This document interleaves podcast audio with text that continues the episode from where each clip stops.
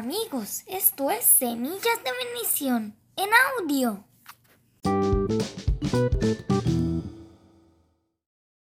Hoy continuaremos con la historia de David.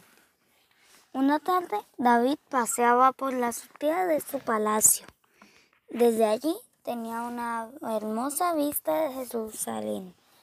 Mientras miraba en la distancia, vio a una mujer muy hermosa que se estaba bañando a la luz de la luna. Le preguntó a su sirviente, ¿quién es esa mujer? Se llama Betsabé. Es la esposa de uno de sus soldados, Urias, respondió el sirviente. David mandó traerla. Se enamoró de ella. Era egoísta y quería que fuera su esposa a pesar de que estaba casada con otra persona.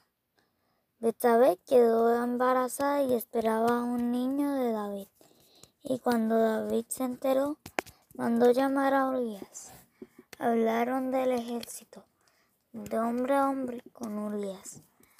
Pero David no mencionó nada sobre Betsabé ni el hijo que esperaban.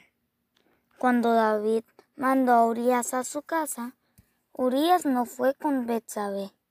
Urias durmió en la calle enfrente al palacio. Hizo esto porque era un soldado fiel y quería mostrarle su lealtad al rey David. Pero David quería encontrar la manera de deshacerse de Urias. Ordenó que lo pusieran en el frente de batalla. Urias fue herido en la batalla y murió, tal como David lo había planificado. Entonces David pudo casarse con Betsabé, pero Dios no estaba contento.